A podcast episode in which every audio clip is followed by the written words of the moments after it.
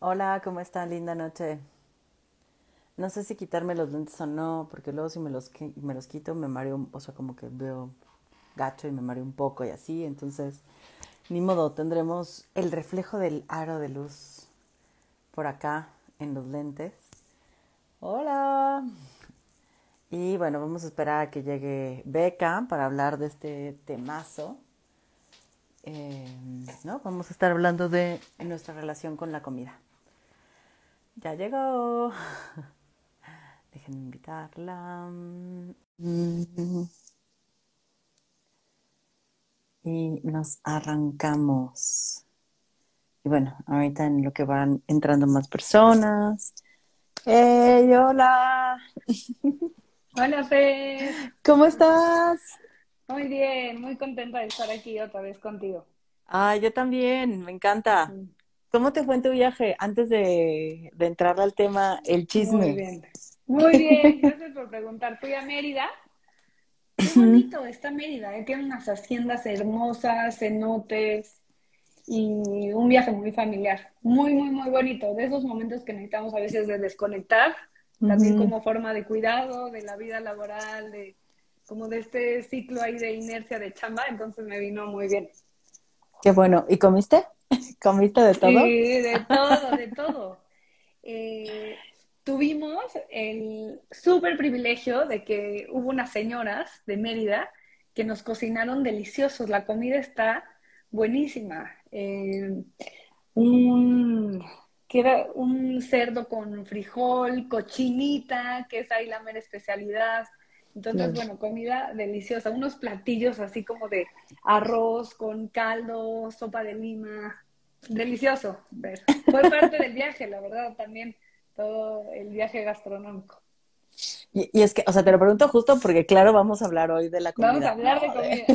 Vamos a hablar de nuestra relación con la comida y sobre comida. Eh, y, y creo que también parte de los viajes es, es la comida, o sea, como Mm, no es solo conocer el lugar y ver el lugar, sino como comer lo que se come en el lugar, ¿no? mm, Y, y pienso en muchas veces en mi pasado que me limité de mm, comer muchas cosas porque, uy, no, no, esto rompe la dieta, uy, no, esto está mm, fatal, uy, no, ¿cómo me voy a comer todo eso? ¿No? Eh, y, y cuántos, cuántos viajes gastronómicos me perdí, o sea, cuánta Sí. cultura gastronómica me perdí por, por haberme movido desde ahí.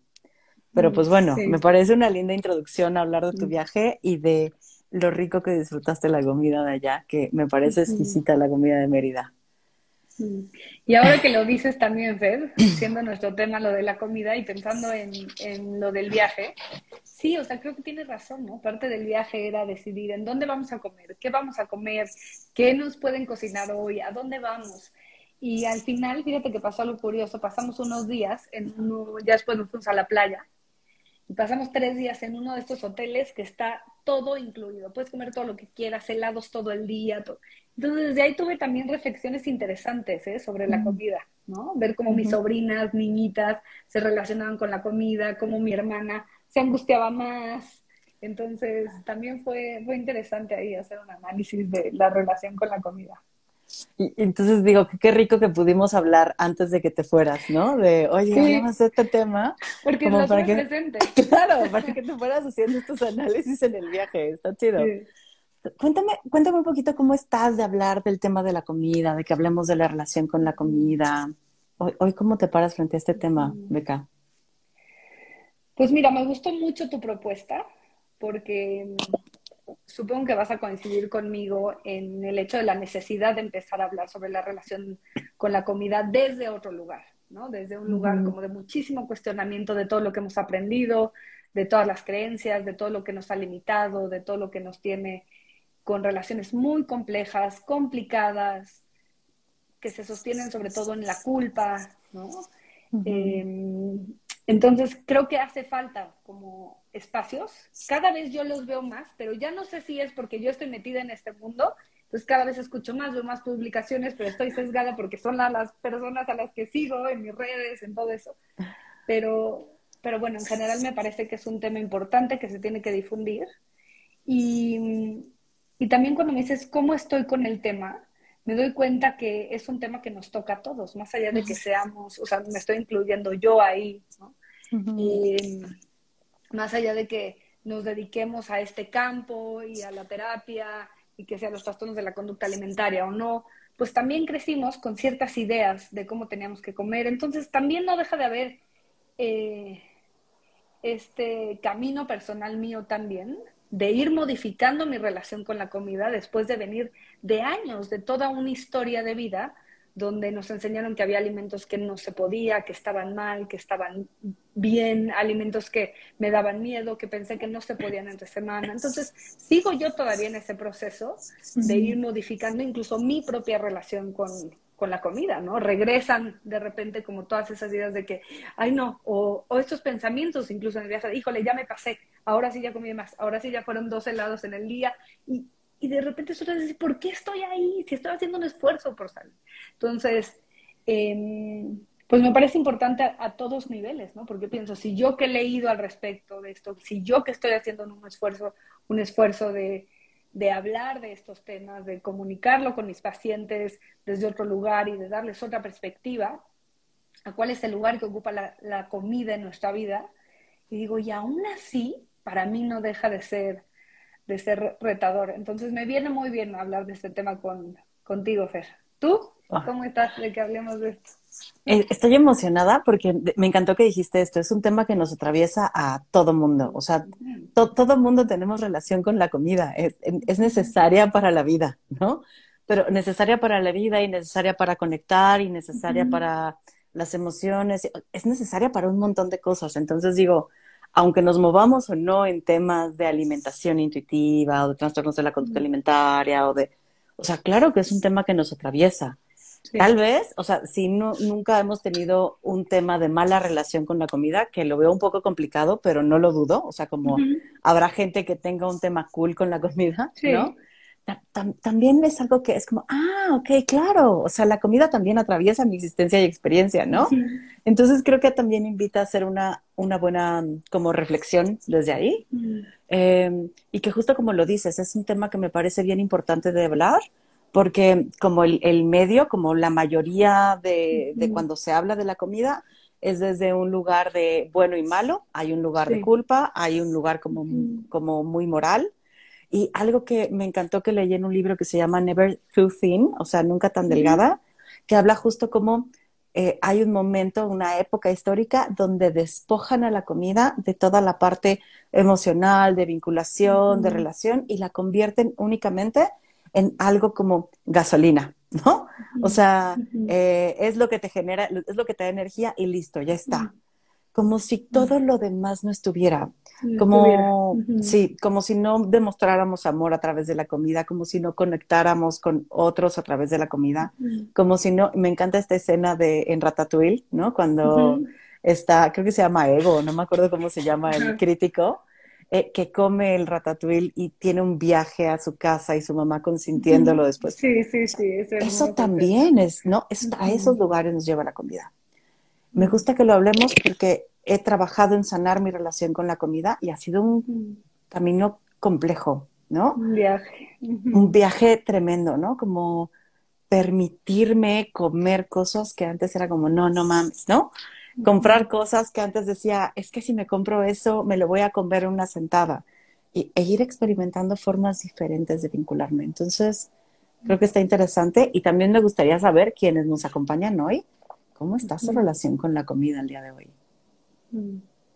Claro, porque al final hablar de estos temas no es nada más hablar como de ideas teóricas, ¿no? Como, como nos atraviesa a todos, necesitamos comer para sobrevivir, es parte de nuestra existencia cotidiana de todo el tiempo. Eh, uh -huh.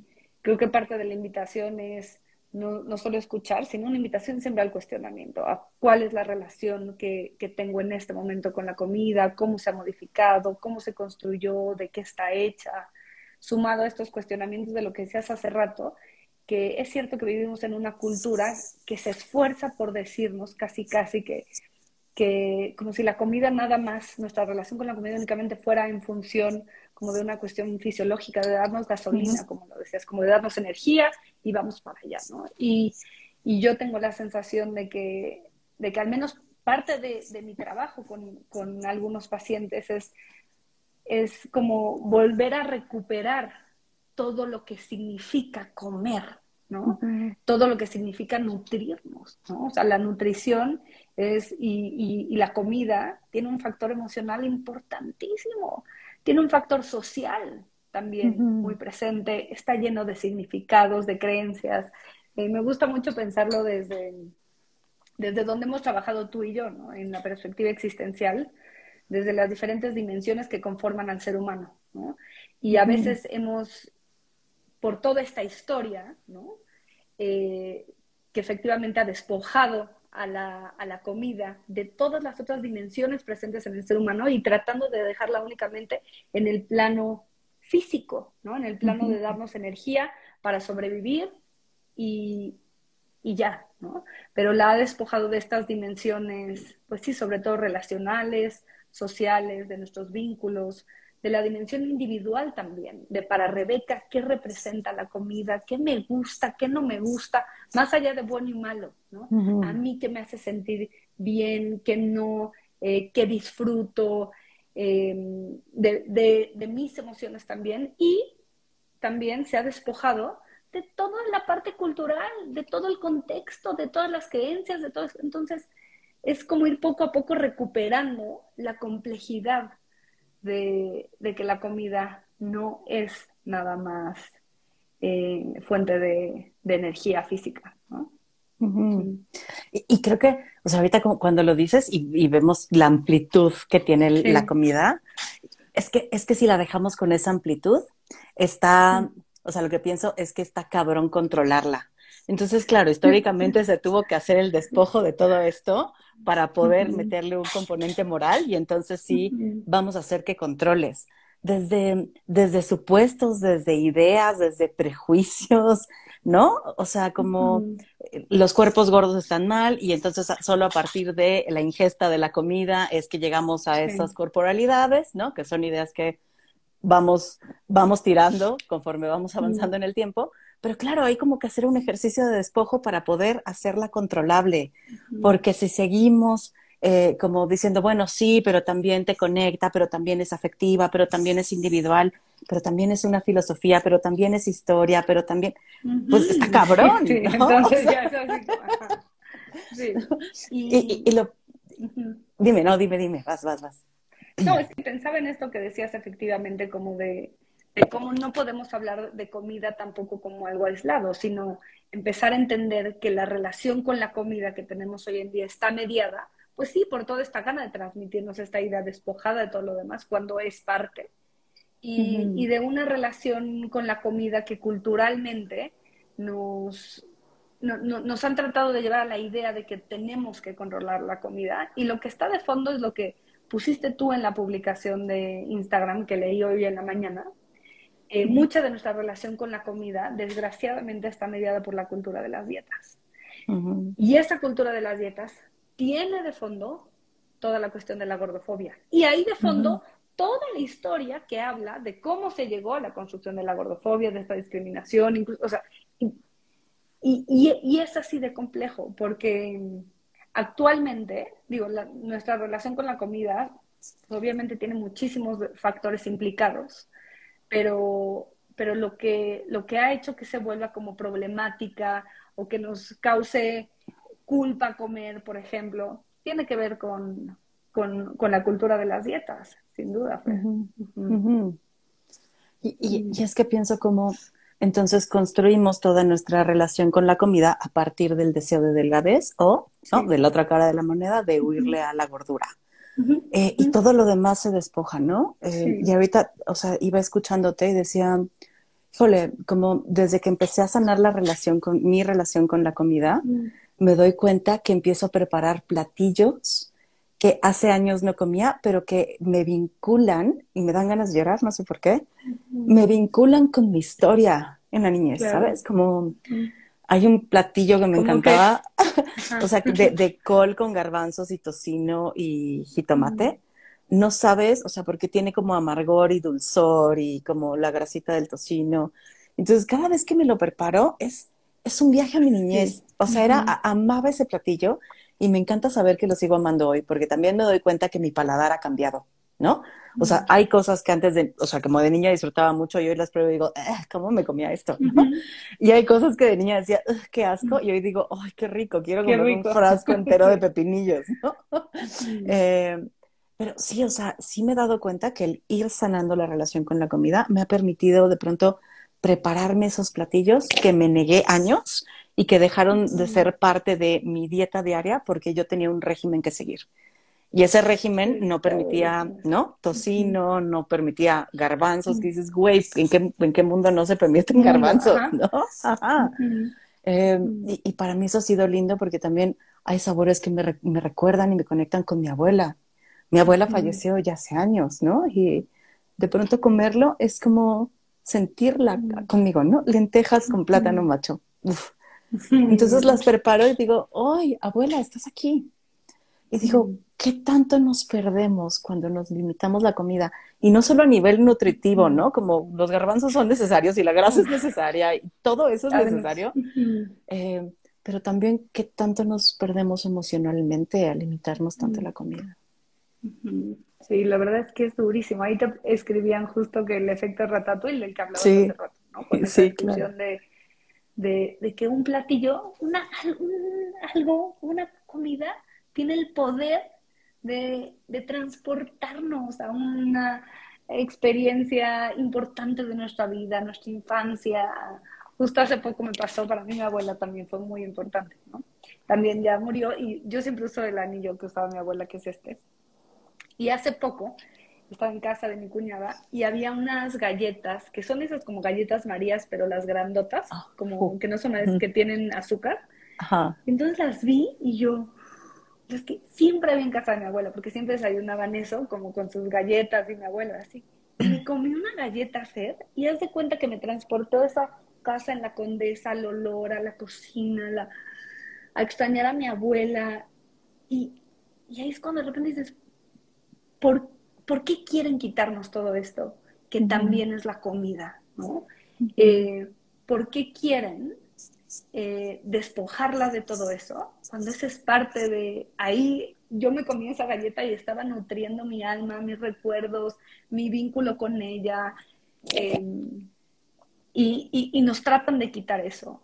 Y nos tratan de, nos, nos han hecho creer, Fer, que, que el comer emocional es algo patológico. Y todos somos comedores emocionales. ¿Cómo podríamos no ser comedores emocionales si nuestro primer vínculo con nuestra mamá fue a través del alimento? Entonces, somos comedores emocionales, hay emociones implicadas ahí. Y, y, qué bendición que seamos comedores emocionales. Eso hace que sea tan maravillosa también la comida pero, pero han intentado, bueno, no, toda nuestra cultura nos ha hecho creer. ¿Quiénes son AN? Pues un anónimo, somos todos, o sea, se ha ido formando con el tiempo. Pero, pero entre nosotros hemos seguido favoreciendo este tipo de ideas, de que hay algo patológico en que, en que haya emocionalidad en la comida. E incluso me voy a ir más allá, más allá no solo en, en, en esto, sino en que el hecho, por ejemplo, de que la comida momentos nos sirva como un regulador emocional. También se ha creído que es enfermedad, que es patología, que es... Y, y, lo que, y lo que sucede con estos temas, y creo que vale la pena aclararlo, es que cuando, cuando se va fregando nuestra relación con, con la comida, se va complicando, nos va causando incomodidad, bueno, tiene que ver con todo este trasfondo que decíamos de la cultura de las dietas, de la restricción, el hecho de tener que, estar en, una dieta restrictiva es lo que hace que entonces empecemos a generar estos vínculos como de quiero eso que no tengo, empezamos a tener estas experiencias más como de descontrol, de estar pensando mucho más en la comida de lo que, de lo que quisiéramos, ¿no? Eh, pero tiene que ver con una intención previa de, restricción y, y el hecho de a momentos utilizar Em, estas típicas escenas como de que ponen en las películas, pero que todos hemos experimentado, ¿no? Como de terminar una relación de pareja y estar en la tele con un helado, con no tiene nada de malo. Y, eso te puede calmar, te puede abrazar, te puede, te puede dar una sensación, sí, de calma, de bienestar, de, etc. El, el tema es, y lo que se complica y vemos a veces en terapia, es cuando la comida se vuelve nuestro único regulador emocional y cuando no tengo otras estrategias para afrontar muchas cosas y ahí aparece mucho sufrimiento, ¿no? Muchas personas que dicen, no estoy bien con mi relación de la con la comida, estoy consumiendo mucha mayor cantidad de comida que ya me está causando un malestar físico, ¿no? Un malestar emocional que ya está haciendo con mucha mayor frecuencia eh, en términos como de un regulador emocional pero incluso en esos casos, Fer, tendríamos que cuestionarnos y decir, ok, entonces lo que necesitamos es encontrar otros reguladores emocionales. Llámese meditación, llámese comunicación, escritura, terapia, salir a hablar, caminar, un hobby, ¿sabes? Encontrar otros reguladores emocionales, pero, pero sin, sin hacernos creer que eso es igual, es mucho más complejo, a que entonces cualquier experiencia donde la comida nos pueda regular emocionalmente tendría que estar mal. O incluso se le suele llamar como si fuera algo autodestructivo, es muy raro.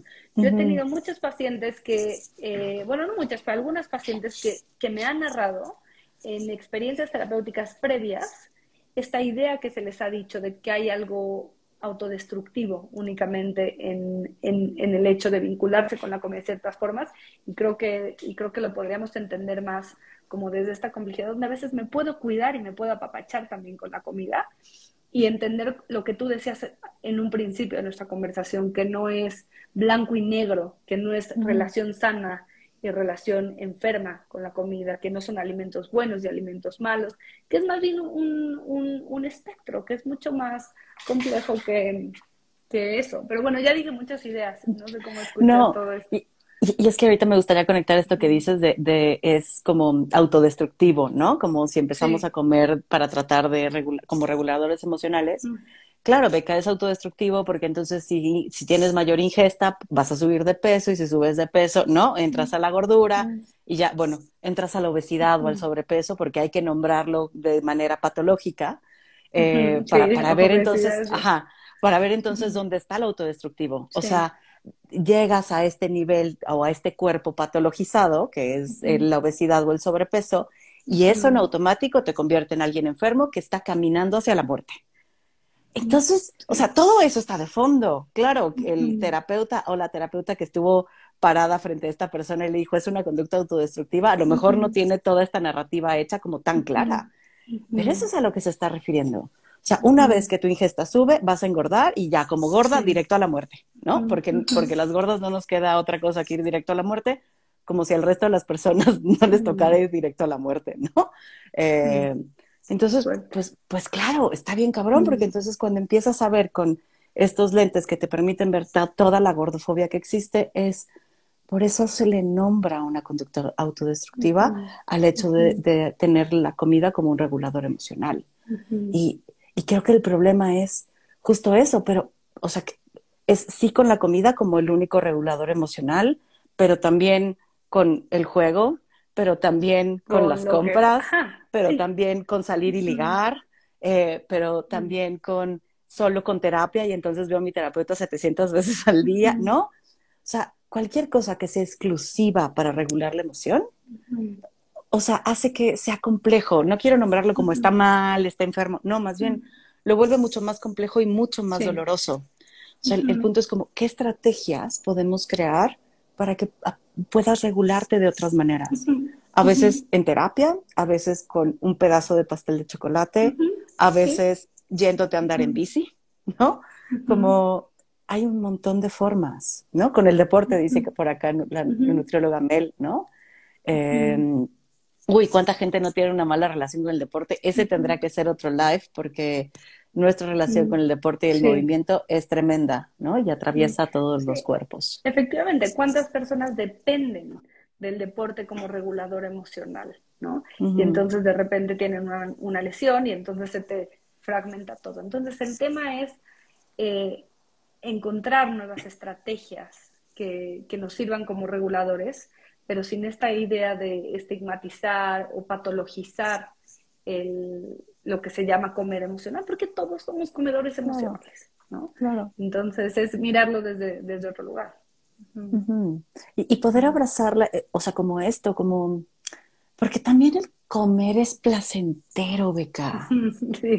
O sea, y, creo que es importante reconocer que a las mujeres se nos ha negado el derecho al placer. ¿No? Y el placer sexual, sobre todo, pero el placer en general. Y entonces, comer es placentero. Comerte una rebanada de el pastel que más te guste, si te gusta el pastel. No a todo el mundo nos gusta el pastel, pero, o sea, yo me imagino un, un pastel de chocolate tres leches así, hiper chocolatoso. Es rico, o sea, hay orgasmos en la boca si nos permitimos sentir ese nivel de placer, pero se nos niega. Y, ¿no? Y entonces nos, nos mandan a comer pechuga asada y verduras al vapor, que si es lo único que comes es triste, o sea, porque ahora de pronto se me antoja. No es como, ay, tengo ganas de unas verduritas a vapor. Sí. como tengo ganas de una rebanada de pastel de chocolate. Como tengo ganas de un cachito de piña.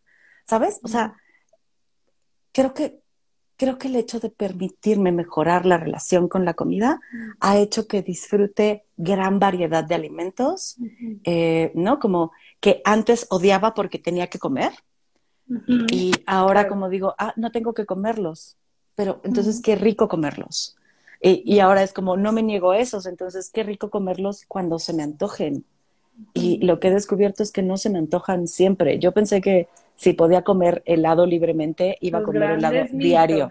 Sí, sí, porque eso es lo que me contaron toda la vida. Entonces hoy digo, puedo comerme un helado todos los días tiene un chingo que no he comido helado y a dos cuadras hay una heladería que vende mi helado favorito, Beca. O sea, es de cereza con chocolate. Es una cosa exquisita. Y es como, mm, no tengo ganas.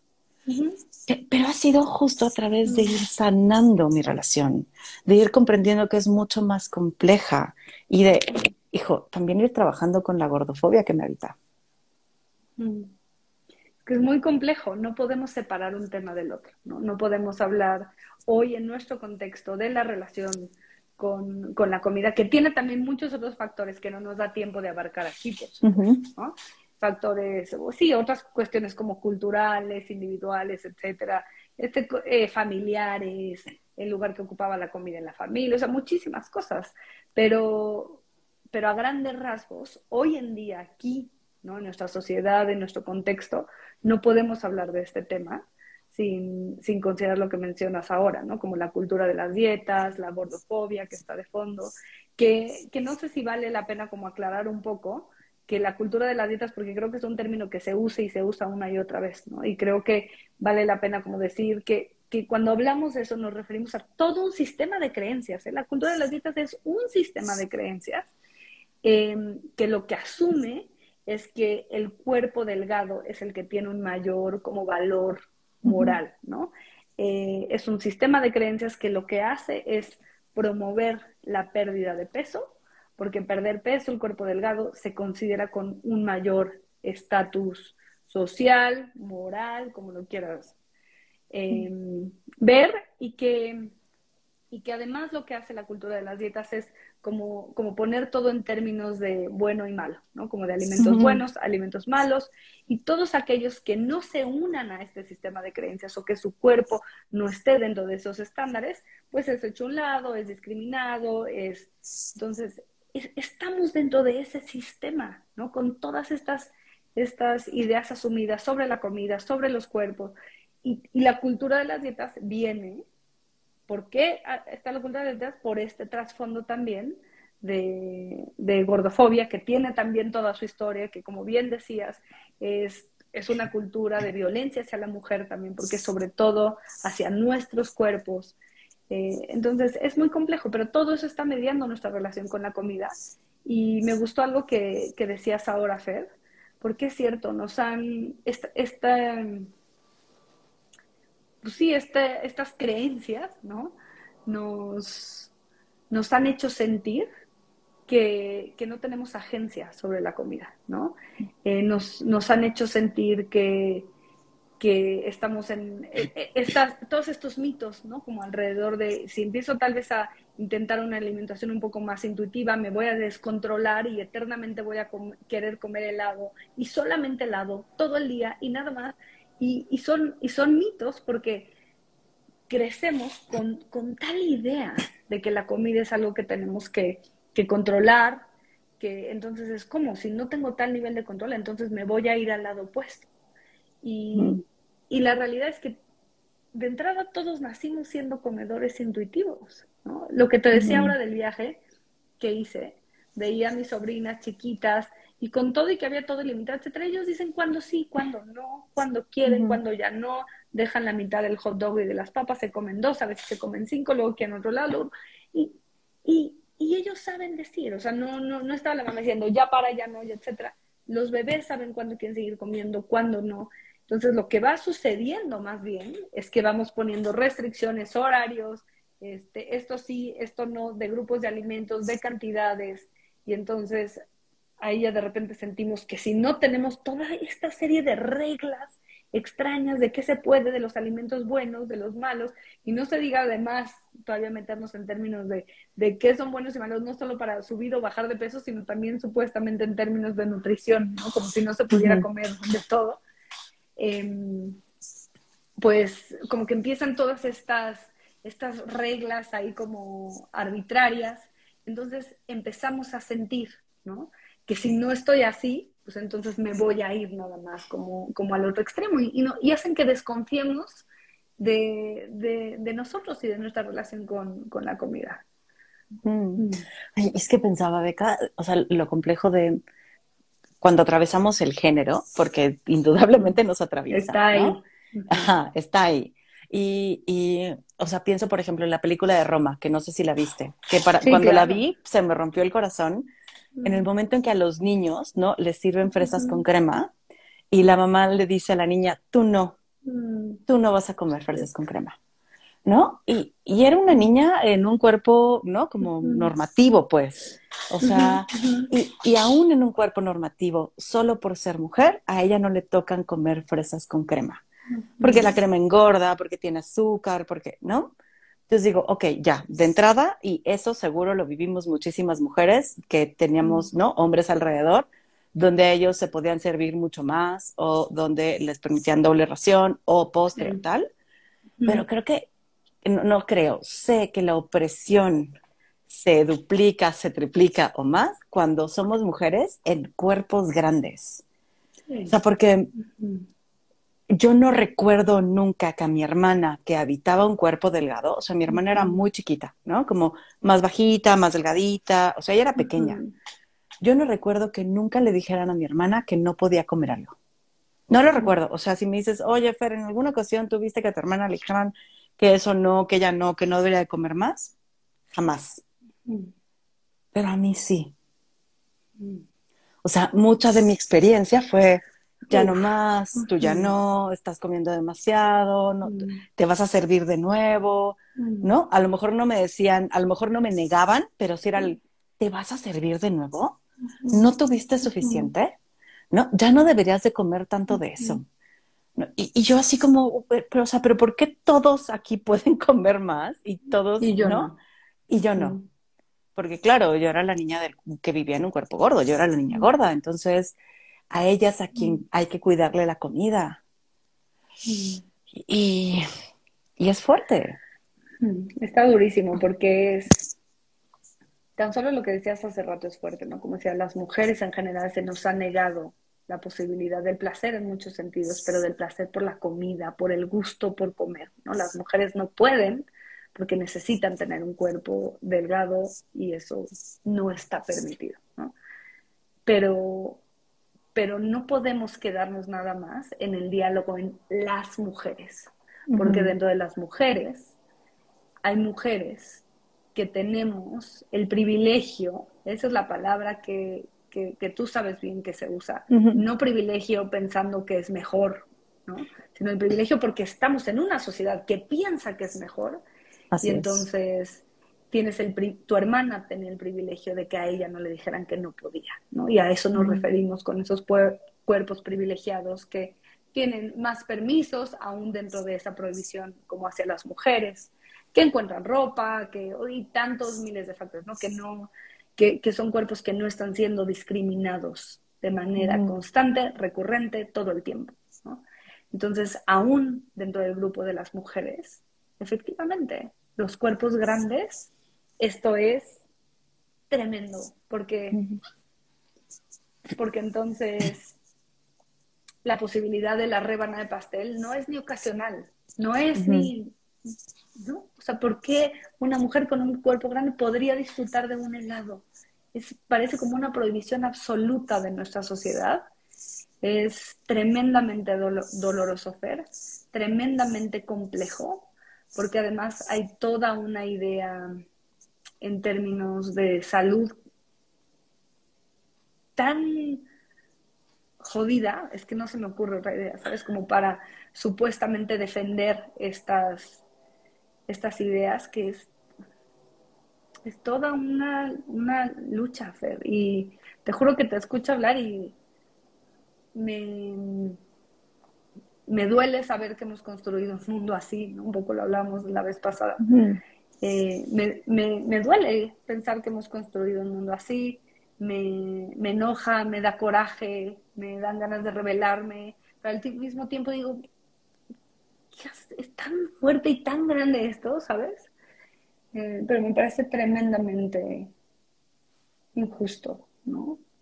Mm. Mm. Y, y, es que pienso que justo es tan grande que en el momento en que decidimos hacer algo distinto, porque o sea, yo podría tener beca, si, si hubiese una academia que se dedica a las dietas, yo podría tener, te juro, doctorado. O sea, yo ya sería la más experta, yo les podría decir a todos qué tienen que hacer para hacer una dieta, em, porque he hecho millones en mi vida. Y entonces en el momento en que digo, ya no más, estoy harta, esto no puede seguir así, no puede ser que eh, lo que voy a comer, cuánto voy a comer, cómo voy a comer, esté ocupando el 80% de mi tiempo, de mi vida y de mi cabeza. Y entonces, el momento en que decido hacer un cambio en la relación con la comida y el momento en que digo ni una dieta más, vienen un chingo de dudas. De, ¿lo estoy haciendo mal? ¿La estoy cagando? O sea, porque... De miedo, supongo. sí, muchísimo. O sea, me acuerdo que en algún momento me empecé a sentir, a servir fruta y era como, tengo que pesarla, tengo que medirla. Y es como, güey, ¿qué me está pasando? ¿No? O sea, pasé como siete meses sin comer frutas y verduras, eh, Beca, porque era como tan, me conectaba tanto con esos estadios de, de, dieta, de restricción, que era como, no quiero, no, pues claro, no quiero de, todo el trauma pasado, ¿no? Ajá, sí, sí, sí. Pero aparte dudando, es como, seguro lo estoy haciendo fatal, seguro me voy a enfermar, seguro tienen razón, y entonces voy directo a la tumba. Mm. Eh, y entonces desde ahí es bien complejo también ir, como ir sanando la relación con la comida, ir viendo que es mucho más compleja de lo que nos han dicho, y reconociendo que tiene... Eh, como una carga emocional bien importante, como una carga relacional, ¿no? Y de conexión y social bien importante. Eh, pero dudo todo el tiempo. O sea, ahorita dudo menos, ¿sabes? Como ahorita digo, pues ya, ¿no? Mi cuerpo ocupará el espacio que tenga que ocupar. Eh, estoy yendo con una nutrióloga intuitiva que me ayuda a tirar un montón de paradigmas. De paradigmas. cabrón, ¿no? Como eh, hablamos sobre las grasas y los aceites y cómo hemos construido un montón, un montón. O sea, me encanta, me encanta tener sesión con ella, pero es como, no mames, qué mitos tan grandes me creí tanto tiempo y pensé que eso era lo mejor para mí y la neta es que hay otras formas, ¿no? Eh, pero aún así dudo, ¿no? Como, ¿y si sí tienen razón, Beca? Mm. ¿Y si esto que me han dicho toda la vida es cierto? Y entonces, como debería de estar, es otra vez en la restricción, que ojo, no quiero ir hacia allá, ¿eh? sí, sí, sí, sí, sí. Yo siento que, que, ya no voy a hacer una dieta más en mi vida, ese es, ese es como mi cometido. Sí. Eh, pero eso no quiere decir que aún teniendo una mejor relación, no esté dudando constantemente de si es o no el camino adecuado. Y más bien yo te escucho y pienso, ¿cómo no vas a dudar? O sea, creo que lo, lo raro sería que me dijeras, ya no dudo, estoy segura, estoy convencida, todo, porque es incluso parecido a lo que hablábamos la, vez pasada, pero más como estamos enfocados más como en la cuestión del cuerpo, pero ahora en términos de la comida es como, em, tienes toda una sociedad, ¿no? Todos unos mensajes, redes sociales, etcétera, que te están diciendo lo contrario, que te están diciendo eso, no, tú no puedes comer esto, esto no está permitido para ti, vuelve a hacer una dieta, las dietas sí sirven para bajar de peso, o sea, todos estos mensajes que, que es una industria tan grande y de tanto dinero, encargados de bombardearnos para hacernos creer que sí sirven las dietas para bajar de peso, ¿no? Eh, nadie nos dice que no se va a poder mantener esa pérdida de peso, Em, si es que se logra la pérdida de peso, además. Pero entonces pienso, ¿cómo no vas a dudar? Si hay toda una industria multimillonaria dedicada a hacernos dudar, a pensar que es posible, a hacernos creer que la delgadez es el, que el cuerpo delgado es el correcto, a hacernos creer que nuestra relación con la comida tiene que estar mediada por la restricción. Entonces, justo lo raro sería no dudar, ¿no? O sea, creo que es un proceso, es lo que te decía también al principio de, de, esta conversación, ¿no? El hecho de hablar de la relación con la comida, de dedicarme yo también a eso, no significa que mi relación con la comida es la ideal o hacia donde quiero llegar, ¿no? Porque de repente siguen apareciendo esos pensamientos, como esto ya fue más, esto no, esto no debería, esto me espera hasta el fin de semana. Y, es como, ¿por qué? ¿No? Y, y, es como una lucha constante entre estos mensajes que recibimos todo el tiempo y entre una gana de hacer algo diferente y de vincularnos diferente, ¿no? Y, y tenía ganas de preguntarte, Fer, porque he escuchado muchas veces hoy que, que has hablado sobre el hecho como de sanar tu relación con la comida y tenía ganas de preguntarte como a qué te refieres como, por tener una relación más, sana o sanarla, porque, porque sé que no te refieres a esta salud enfermedad, sino es la expresión que decimos como sanarla, mejorarla, pero, pero ¿cómo es para ti o cómo lo, lo, entiendes? O sea, creo que podría hablar como comer sin culpa. Esa es una de las primeras cosas, ¿no? Eh, comer las cantidades que quiera, sin sentir culpa y comer lo que se me dé la gana, sin culpa. Em, y claro, cuando yo empecé a, como adentrarme en este camino y leía esto, decía, no, yo me reía y decía, no, no mames. ¿Cuándo? Ajá, es como, no, mames. Es posible para mí. Eso no existe, no es posible, es un engaño, ¿no? Y creo que algo de lo que me refiero es como, hoy puedo comer sin culpa. Eh, habrá días donde digo, ay, ¿no? Como, como dices, ¿no? Y como me cuestione un poco, pero no es una culpa que esté constante, no es una culpa que me atormente, no es algo que sienta que, no mames, ya como me comí esto, tengo que salir a hacer 300 kilómetros en bici, ¿no? Es, listo, me lo comí, lo disfruté, estuvo rico, gracias, ¿no? Eh, creo que esa es una. La otra es saber que la comida no me controla. O sea, que que no hay un poder que tiene la comida sobre, sobre mí y entonces que yo me descontrolo. Tampoco, o sea, tampoco es decir que yo la controlo, ¿eh? Porque me caga que esté la palabra control metida, ¿sabes? Entonces, como poder quitar el control eh, en relación con la comida, ajá, es como se va, ¿no? Ni yo la controlo ni ella me controla. Ni para control ni descontrol, ajá. Solo, solo danzamos, ¿sabes? Como em, saber que puedo parar aún ante lo más delicioso que me haya comido en mi vida porque estoy satisfecha. O, sea, es como también algo que sentía que no iba a poder hacer. O sea, si yo me recuerdo comiendo cantidades industriales de cosas que me gustaban un montón y no tener conciencia de la satisfacción, como nunca sentirme llena. Hoy es como, mm, sí, me encanta esto, no quiero. no quiero, eh, ya estoy llena, ya lo disfruté, estuvo súper rico, eh, creo que esa es otra, ampliar la variedad de alimentos que consumo, ¿no? O sea, como comer desde la cosa más dulce y azucarada y, ¿no? Así, hasta la verdura más simple y pinche existente que para mí es el chayote, ¿no? O sea, como...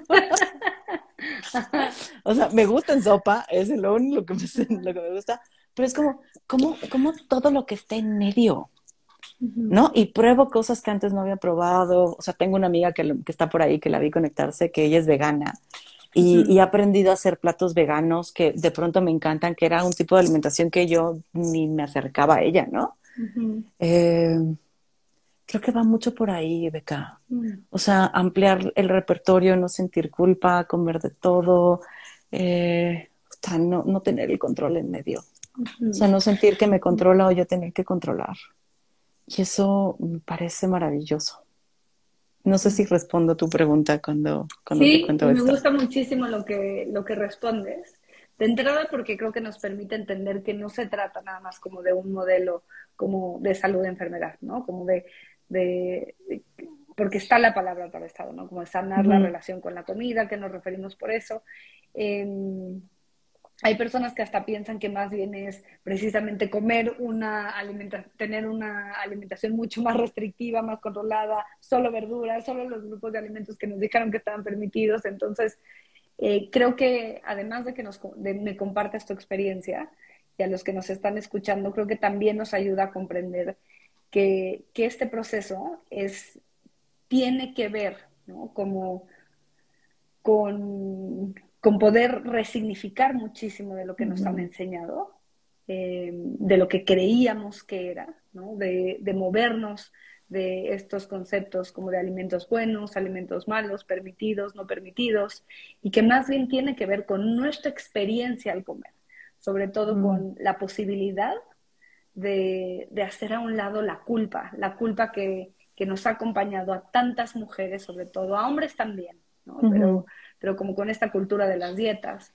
Y, y saber que, es, que esto puede ser una experiencia posible, ¿no? El comer sin culpa, el comer sin miedo. Entonces creo que abarcas muchas de las áreas que, que, precisamente hemos mencionado, ¿no? Del mito, del control también, como de si no sigo con estos patrones, entonces va a ser lo opuesto, me voy a descontrolar y entonces ya solo voy a comer helado todo el día y qué hacer con eso.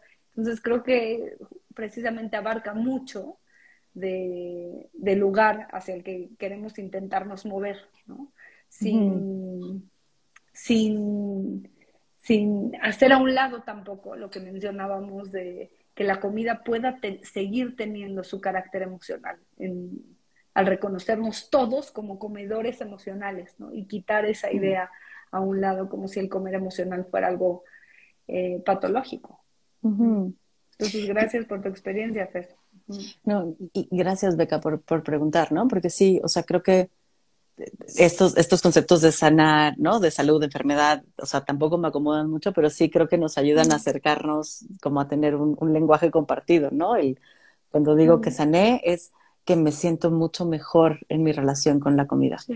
Y, y es bien rico poderlo compartir, porque es, si ustedes se han acercado a leer sobre alimentación intuitiva o algo que tenga que ver con no, con no hacer dietas, o sea, como estas cosas son las que surgen, como eso no es posible, ¿no? Eso está muy lejos de mi experiencia, eso nunca voy a llegar. Y claro, es un trabajale, es un proceso eh, que me, me, tocó hacer gran parte en soledad y después ya ir encontrando grupos, que, grupos. Con los, sí, con los que me acompañé, eh, virtuales eh, Pero sí, sí he ido como yendo más allá y lo he ido sonando. Pienso, sea, pienso que estaría rico y no sé si te antoja, como hablar estos últimos 12 minutos de lo rica y placentera que es la comida de campo. O sea, como una manera de acercarnos a, a, esto, como alejarnos de todas estas historias que nos han contado de, de, desde la cultura de las dietas e ir hacia lo rico, lo placentero, lo sin culpa, lo gozoso, lo atascado, ¿no? Y que todo eso también está, está bien en nuestra relación con la comida. eh, tanto tú como yo, con, como quienes nos escuchan, o sea, que nos cuenten qué les encanta comer, qué les mueve, qué cosas se les antojan así durísimo. Pero no sé qué te pasa con mi propuesta. Me gusta mucho la idea, ¿no? Porque, sí, me encanta la idea, de entrada porque yo disfruto muchísimo comer Fer. Eh, solo algo que me gustaría también decir es que este, la misma aspiración de la que hablábamos en nuestro otro encuentro sobre lograr una aceptación corporal, que no es igual a positividad y todo me encanta, pero esta aceptación corporal eh, a la, que, a la que muchas mujeres han logrado llegar hacia allá, ver que es una posibilidad, que igual es una aspiración en donde una y otra vez, aunque no, vamos hacia allá y este contexto, esta cultura, esta sociedad nos quiere, nos regresa y vamos hacia allá y uh -huh. nos regresa y vamos hacia allá y nos regresa.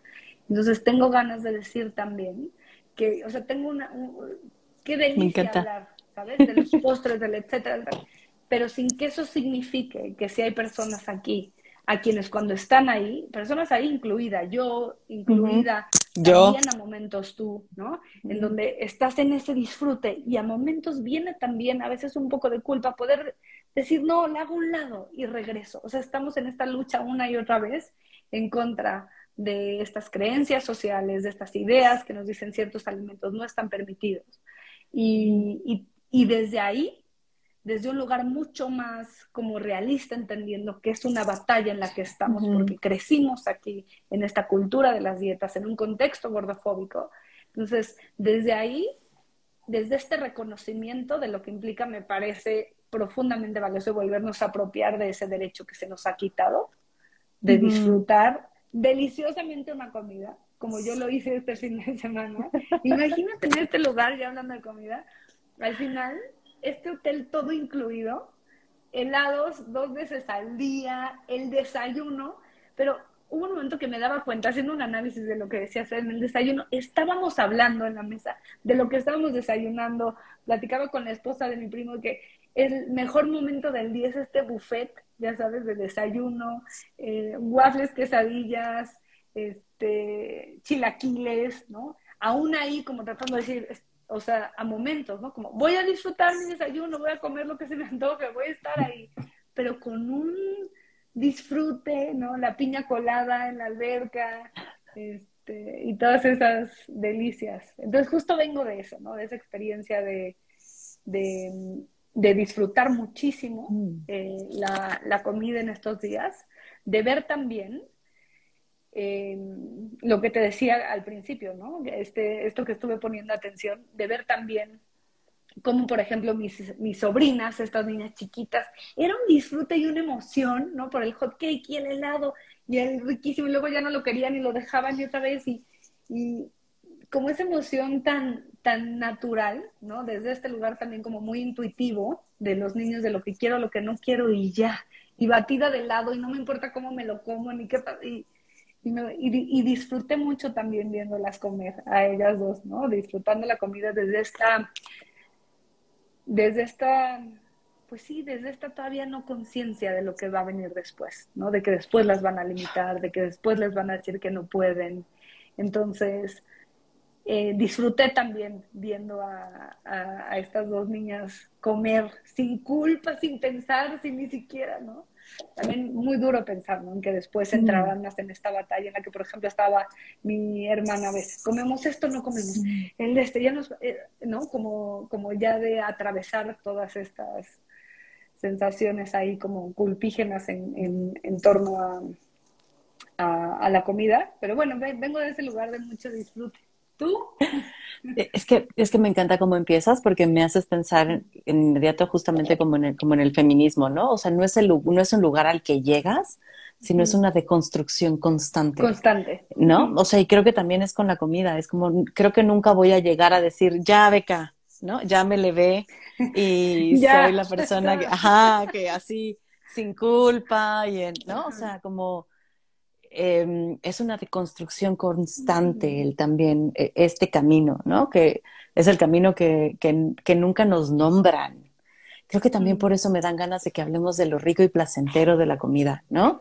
Porque es aquello que no se habla, que se habla desde la culpa, que se habla desde el exceso, que se habla desde, desde está mal, ¿no? Como por ahí dicen que todo, todo lo que es rico engorda, ¿no?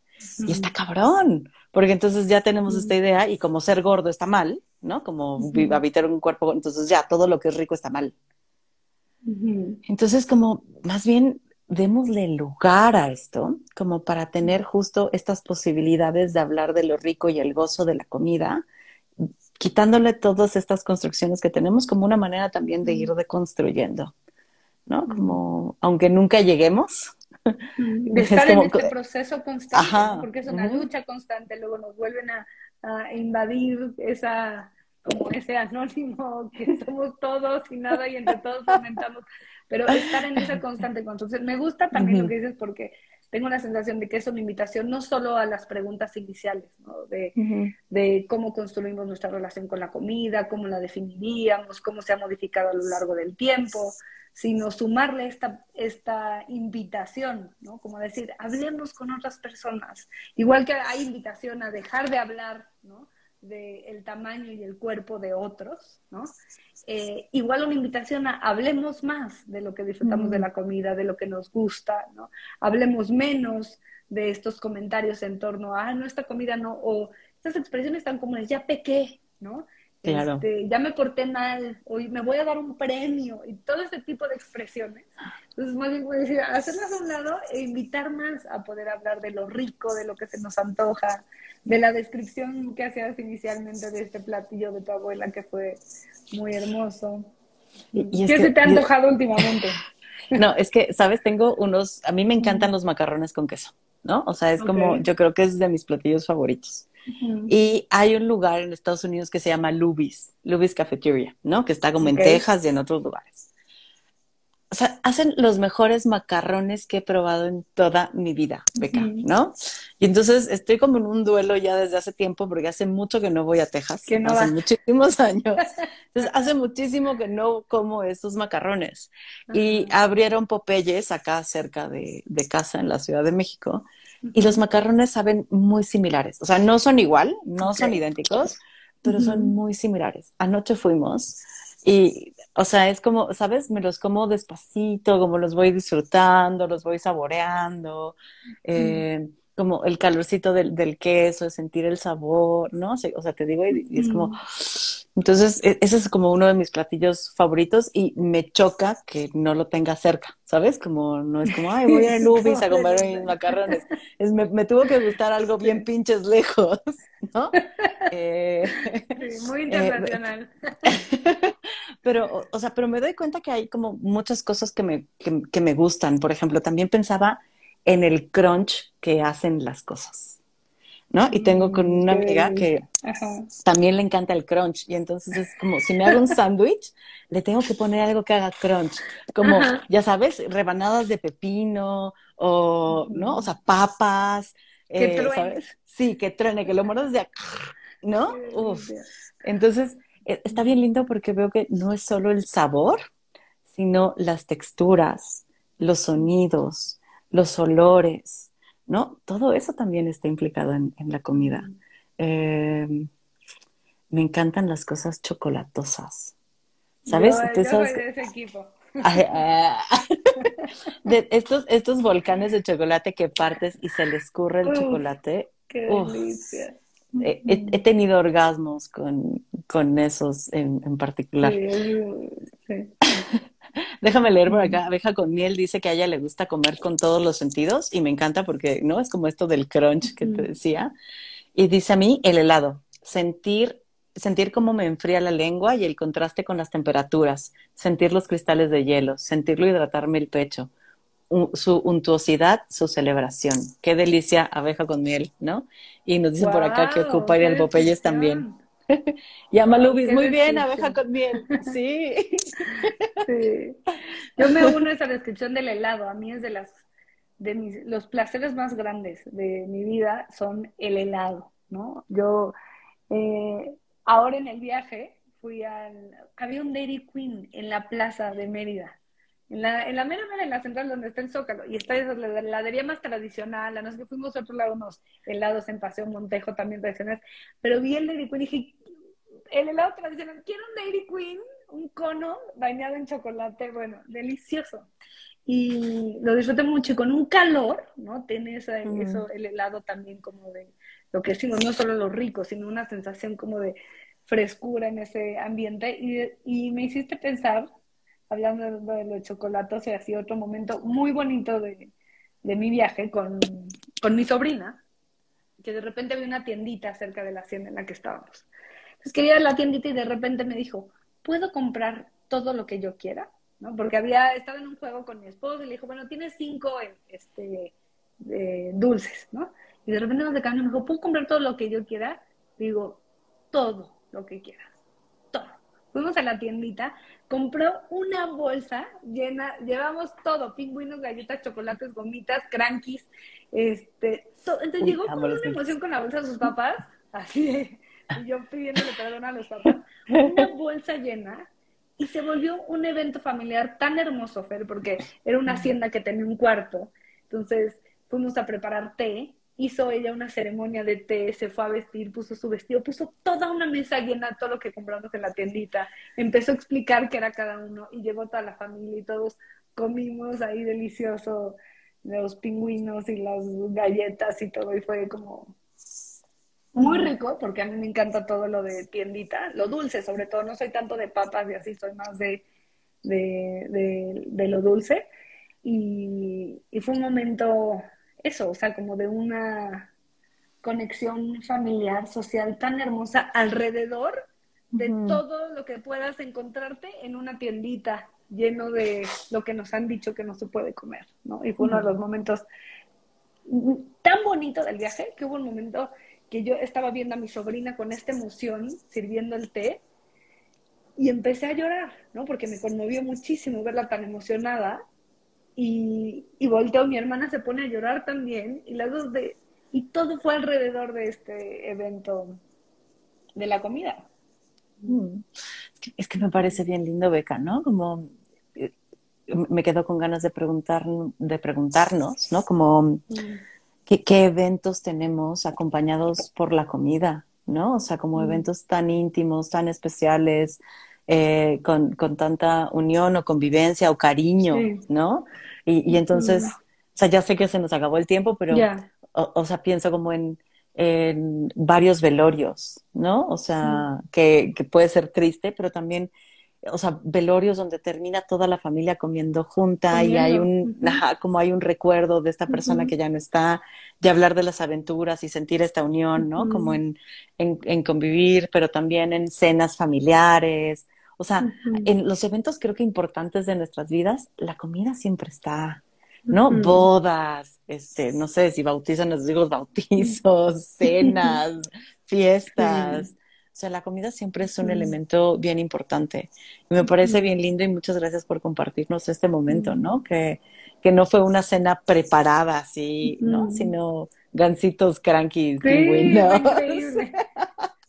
y, y, que aún eso puede constituir como un lugar de unión y de placer y, de cariño. Claro, claro. Y que no perdamos también, Fer, un poco también como a manera de cierre, que no perdamos también eh, todo eso de lo que nos han intentado despojar de la comida, ¿no? Nuestra mm. cultura, nuestras... Eh, que es la posibilidad ¿no? de vincularnos con la comida y de dar amor a otros a través de la comida también, ¿no? de cocinar para otros, eso que es muy de nuestra cultura mexicana también, ¿no? de consentir a la familia con comida, de eso es profundamente valioso, ¿no? en particular nuestra cultura, es un sentido de muchísima unión. Eh, y, y a momentos con todo esto de la culpa, el miedo, el no poder, incluso, es como si eso se perdiera, entonces como una gana como de, de, recuperar ese lugar central de la comida en todas las dimensiones de nuestra existencia. Ay, Beca, muchísimas gracias por estar acá. Me encanta platicar contigo. No, a ti Me encanta tenerte aquí. A mí también, me encanta eh, platicar contigo y se me pasó rapidísimo el tiempo también. Y muchísimas gracias. Ay, a mí también. Pues esperemos hacer otro pronto. Si se te antoja hablar de algún tema, y escríbeme y nos coordinamos. Me encanta tenerte acá, me hace sentirte re cerca, ¿no? Y mm. te quiero un montón, Beca. Muchísimas mm. gracias por, por tu tiempo, tu cariño, tus preguntas, tu conocimiento, todo lo que nos dejas hoy. Mm. Yo también, Fe. Gracias a ti y a mí también me hace sentir bien como tener a personas que estemos aliadas juntos en, en, este movimiento, en estos esfuerzos. Entonces, muchas gracias, te quiero mucho. Yo también. Linda noche, gracias a todos quienes nos acompañaron. Sí, gracias. Bye.